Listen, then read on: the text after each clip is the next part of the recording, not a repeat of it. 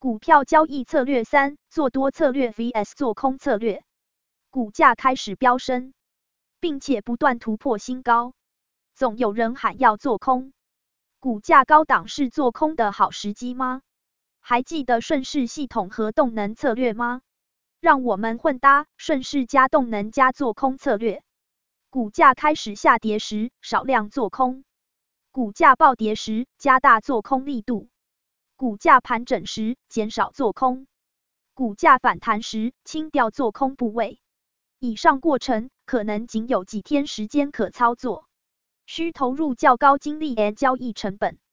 可反思，把资金换别的股票是否报酬更高？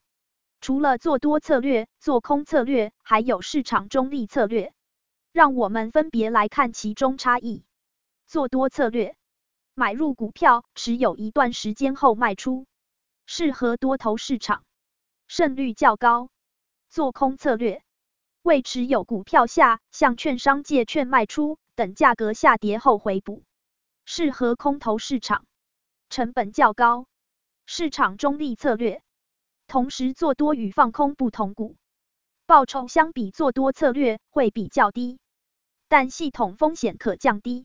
你常站在多军还是空军呢？或是高手爱做的市场中立派呢？混搭顺势与震荡系统、动能与反向系统，就能产生各种神操作。欢迎留言一起讨论。